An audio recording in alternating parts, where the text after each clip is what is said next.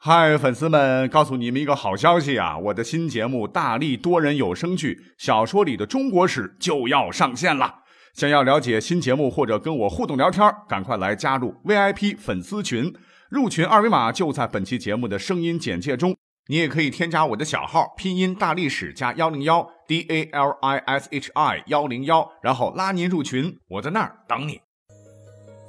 管他正史野史。这里只有大历史，大力讲的历史正在播出。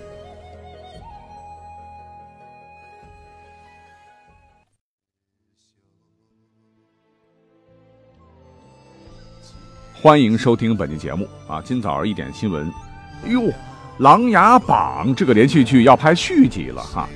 更重要的还是原班人马出演。啊，我的这个心呐是砰砰砰跳得好澎湃，这感觉日子啊终于又有盼头了。哎，不过话说啊，电视剧《琅琊榜》里头啊，赤焰军是忠魂起冤，梅长苏忍辱负重，终得昭雪。一联系真实的历史啊，像赤焰军、梅长苏一样比窦娥还冤的冤案，其实告诉各位并不少见。那我们翻看史书，从比干抛心到雍正朝鼎盛的文字狱，冤案何其多也呀！多少英雄人物啊，往往真的不是战死沙场、马革裹尸，而是成为愚蠢的政治斗争的牺牲品，最终是死在了自个人的屠刀下。如果要是编一本古代冤案故事书，那一定是比四大名著还要厚啊！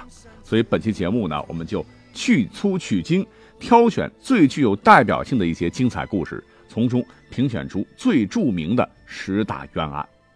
不过呢，一听冤案，似乎个个都是悲剧啊。很多各位可能已经听过，但没有关系，因为我的风格呢，只是让大伙怀着轻松的心情来长长姿势，内容上也会有所详略，列位听听就好。我们按照时间顺序来排哈，排名第十的那肯定就是商鞅了哈，车裂五马分尸，却留下了一个兵强马壮的大秦，那讲的人很多，略去。第九起冤案的内容，一人生死灭两国呢，其实我也讲过，那就是著名的伍子胥。那很多朋友可能都只知道吃粽子是为了纪念屈原投身汨罗江，很少有人晓得这个传统节日也是为了纪念自刎浮尸江上的武大大。要说春秋五霸之中啊，吴王阖闾能有一席之地啊，多亏了人家伍子胥。可是没想到啊，阖闾一死啊，他那个不争气的儿子夫差就中了原本被狂虐的越国的反间计，听信了奸臣薄皮的谗言。认为伍子胥串通齐国要谋反，是硬生生的逼着老功臣自杀。那伍子胥自杀前对众人说：“请将我的双眼挖出，置于东门之上，我要看着吴国灭亡。”果不其然，在伍子胥死后九年，吴国终被越国灭亡。昏庸的夫差被逼无奈啊，把刀搁在脖颈上，准备自尽时，才恍然大悟，还是伍子胥是忠臣呐！来来来！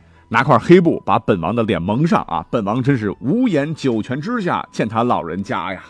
于是历史上夫差是蒙面自杀，也算是还了伍子胥一个清白。第八起冤案，那就是历史上的一桩奇案呐——吴兵造反案。那按照字面理解啊，没一个兵竟然想造反，那不是活腻了，就是脑袋被驴踢了。但是以主人公韩信的智商来看，都绝无可能啊。想当年楚汉相争啊，刘邦是逢雨必败啊，人送外号长败将军。最惨的一回是公元前二百零五年，那次真是屁滚尿流啊，简直是刘邦有生以来的噩梦。当年刘邦是亲率五十多万汉军将士伐楚，打到彭城啊，人家项羽只率了三万精兵啊，就把刘邦杀的是丢盔卸甲，汉兵死者十余万人。当时为了逃命，刘邦是带着数十人仓皇逃遁。一路上几次还要把亲生女儿推下车，这一仗，刘邦的老爸和皇后全被项羽活捉了哈，那叫惨呐！话说高祖五年（公元202年），楚汉决战垓下，韩信、彭越两个人他就是不来救啊，刘邦大败啊，眼看着就要玩完，要不是他亲口说哈，兄弟们赶紧来战哈，要是胜了，愿与韩信、彭越两位骨肉兄弟共天下。把那两个人哄过来，刘邦早就死翘翘了。那事实在打仗上，哈，刘邦打不过项羽，项羽打不过韩信。那这样推理的话，说不定历史上，哎，如果两个人不来救，就不会出现汉这个朝代了。那话说垓下之战，史书载淮阴侯将三十万自当之，亲率三十万大军去独当一面，而整个战役啊，全靠韩信指挥。那这场气吞山河、呼风唤雨之战，充分发挥了韩信战神的强大威力啊！拔山盖世的楚王被迫自刎，那尸体也被汉军剁成了肉泥。可是这边刚灭了楚啊，那边刘邦就驰入齐王壁夺齐军，以迅雷不及掩耳盗铃之势是夺了韩信的兵权。什么共天下啊，逗你玩呢！后来，那韩信的悲惨故事就不多讲了啊。与其说韩信是成也萧何，败也萧何，倒不如说是成也沛公，败也沛公啊。没一个兵竟然被以谋反之名，被一帮子宫女们乱棒打死啊！这位历史上有名的王佐之才，可惜了啊。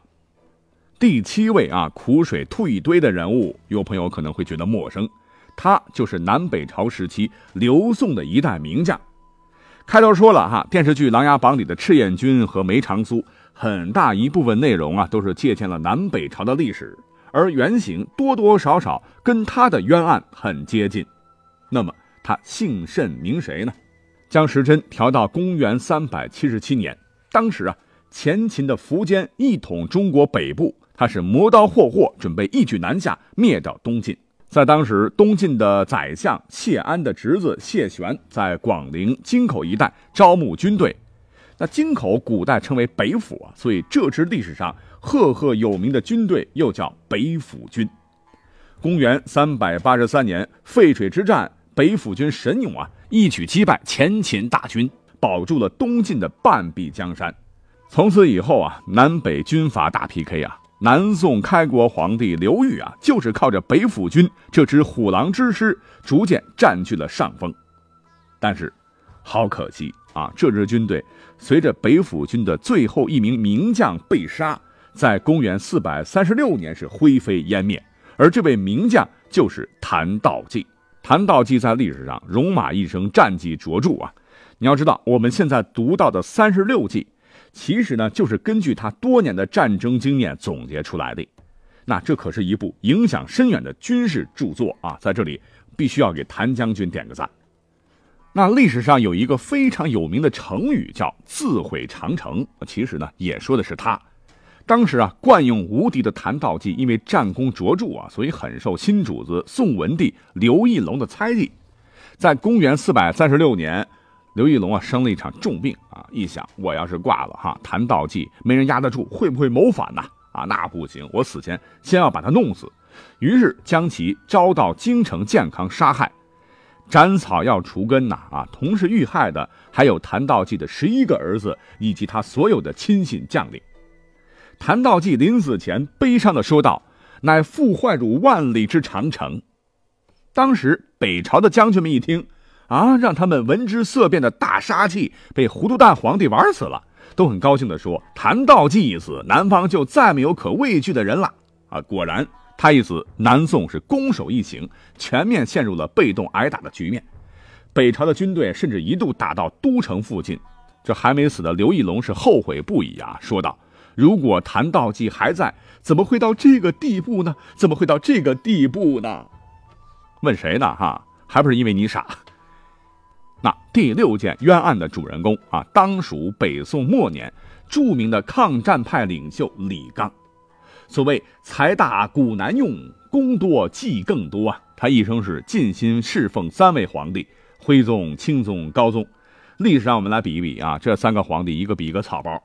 在建康元年（一一二六年）啊，金兵当时是渡过了黄河呀，剑锋直指东京啊。前线的告急文书是像雪片一样飞到了朝廷，琴棋书画样样精通，可是国事却狗屁不通的宋徽宗是撒丫子先往南跑了。那我们都知道啊，宋朝公务员工资很高哈，满朝文武都拿着巨额的国家俸禄，但人人都不想为国尽忠啊，人人脑袋里就蹦出了一个字，在当时那就是 escape。在危急存亡之秋啊，要不是掌管祭祀音乐的李纲当时挺身而出，死谏说：“陛下若不以臣拥辱，唐使治兵愿以死报。”这句话让当时的钦宗一时间很感动啊，就决定啊，先别跑了啊，咱先等等看。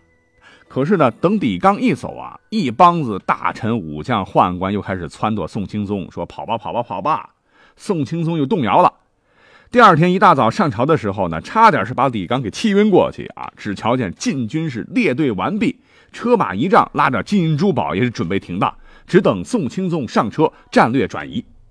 李刚当时是厉声对禁军将士说：“你们到底愿意保卫京城，还是想逃跑？”将士们都是好样的啊，齐声高呼愿誓死保卫东京。李刚啊，是领着禁军将领一起进宫，对宋钦宗说：“您老走了没关系，可是禁军将士们的家属都在东京，不愿离开。如果强迫他们走，万一半路上兵变，敌人再追上来，谁来保护皇上您呐？”啊，宋钦宗一听，哦，有风险，哈，朕在安排撤退演习，朕怎么能跑呢？啊，不跑不跑，放心吧，哈。这李刚马上出宫，向大家伙宣布：皇上已经决定坚守京城，以后谁再提逃跑，一律处斩。众兵士们听了都是欢呼雀跃。三天后啊，金兵杀到啊，不是有护城河吗？他们就用了几十条火船，准备火攻宣泽门。李刚，你别看一文人啊，毫不慌乱，是招募死士两千人，在城下列队防守。金军的火船一到啊，将士们就用挠钩勾住敌船，不让他们靠近，不是想烧我们呐？嘿，你近不了身，气死你！而后呢，李刚又派兵士从城上用大石块猛砸火船，这大石块像冰雹一样啊，直接把船都砸沉了。金兵们也都掉进河里，是为了王八。金军一看，这城防太 T.M 坚固了，打不下来啊，就来了个缓兵之计啊，派人告诉北宋说不打了啊，俺们讲和。宋钦宗和满朝文武一看，那赶紧的呀，哈，这是好事啊！立刻派出使者到金营谈判议和条件，多少钱，多少布匹，给多少女人，要啥咱给啥啊！只要别打。金军也是很狡猾，狡猾的哈，一边是谈判稳住宋朝这边，一边呢是加紧调兵遣将，猛攻东京城。李刚是亲自披挂上阵，登上城楼，从容指挥作战啊！你用云梯。我就用弓箭射啊，你用工程车，我就用乱石砸，打得金兵是抱头鼠窜。这个李刚呢，又派出了几百名特种部队士兵啊，趁着夜色哈，是沿着绳索掉到城下，还烧毁了金军的云梯，顺道还杀死了几十名金将，金军是被迫撤退。这就是历史上著名的李刚守东京的故事。只可惜呀，是大厦将倾，独木难支。之后，李刚的官职是降升降升降啊！没过多久呢，还是被奸臣包围着的皇帝给开了。这一次啊，历史再也没有给北宋任何机会，城破，徽宗、钦宗被俘，岳飞《满江红》里的靖康之耻，还是不可避免的发生了。其实，刚才说到这些，并不是李刚最郁闷的时候，因为那位赵构啊，一路难逃，没了生殖能力啊，最终是捡回一条命，当上了皇帝。刚开始的时候任命李刚为宰相，李刚是锐意革新、改革弊政、充实国库、整顿军备，准备北伐。结果好悲催啊，又是在一帮子投降派的反对声中，才干了七十五天就被免了职，放逐湖北鄂州。面对国破山河罪，壮志不得酬，李刚这次真的是被气得吐血啊！最终在悲愤与忧郁中病逝啊，死不瞑目。之后，南宋抗金名将啊，中国历史上著名的军事家、战略家、民族英雄，位列南宋中兴四将之一的岳飞同志，又前赴后继的啊，被赵构这小子给阴了，以莫须有的罪名给灭了口，留下了各位熟知的千古奇冤。啊，这就讲了五个了哈。那下面这几起冤案，不管是兰陵王入阵曲里的高长恭啊，还是粉身碎骨浑不怕要留清白在人间的于谦，还是后来被千刀万剐的袁崇焕，还是再后来清朝被慈禧老佛爷干掉了戊戌六君子，他们的故事啊，讲的人太多了。所以最后呢，我们要把一个悲催人物来重点讲一讲，那就是明初朱元璋时期的蓝玉。那历史上。这位蓝玉呢，长得是一副好皮囊啊，长身赤面，仪表堂堂，是个勇略双全的将才。不管是早年在常遇春帐下临敌勇敢，所向皆捷，还是他跟着傅有德带蜀地，还是跟着大明第一功臣徐达北征啊，后跟穆英一起平定云南，那都是功勋卓著，攻无不克，以至于朱元璋还把他的一个女儿许给了自己的儿子蜀王当王妃，攀上了亲家。但是我们要知道哈，朱元璋这个家伙当了皇帝以后，那是残暴至极呀啊！比如说，朱元璋他自个儿审定的大告、大告续编、大告三编等统计。他在位期间呢，那销售都是小意思啊，凌迟、诛族、剥皮、抽筋等，共计一万多案，杀了是上十万人，以至于杀到后期，连地方办案的官员都严重岗位不足啊，出现了历史上官老爷带着枷锁坐堂办案、处理政务的奇迹。打引号啊，面对功臣，那我们也都知道啊，朱元璋绝对毫不留情啊，而蓝玉很不幸啊，成为了朱元璋。剥皮刑法下的一具冤魂，那原因不为别的，就是因为功劳太大啊！所谓是欲加之罪，何患无辞啊！说你谋反，你就得认。根据史书记载，哈，蓝玉一案，族诛一公、十三侯、二伯啊，牵连被杀一万五千多人。至此啊，大明王朝的开国功臣们，元功宿将，相继尽矣啊！本来啊，谋逆之罪啊，朱元璋定的那就是要活剐凌迟，生挨三千六百刀才处死。但是老朱呢，还是对蓝玉人家有感情的哈，革命战友嘛，想着还是亲家，所以他心一软呢，哎，做了一个宽大处理，那就是千刀万剐的不要啊，还是改成剥皮吧，啊，所以长得很帅的蓝将军啊，是全须全尾整张人皮被剥下来，独得皇帝恩宠啊，留了个全尸。这朱元璋还下令啊。把人皮送往他女儿蜀王妃那里啊，留个念想。据说呢，当年明末农民军攻破蜀王府的时候，还真正的找到了这件人皮文物啊！真的听了就让人毛骨悚然。好，时间关系呢，十大奇缘就这么讲完了啊！各位喜欢历史的朋友们，心中可能还会有别的悲催人选，哎，但是看着我说了哈，历史上冤案何其多也啊，也就只能随便挑几个典型说说而已。好感谢收听本期节目，我们下期再会。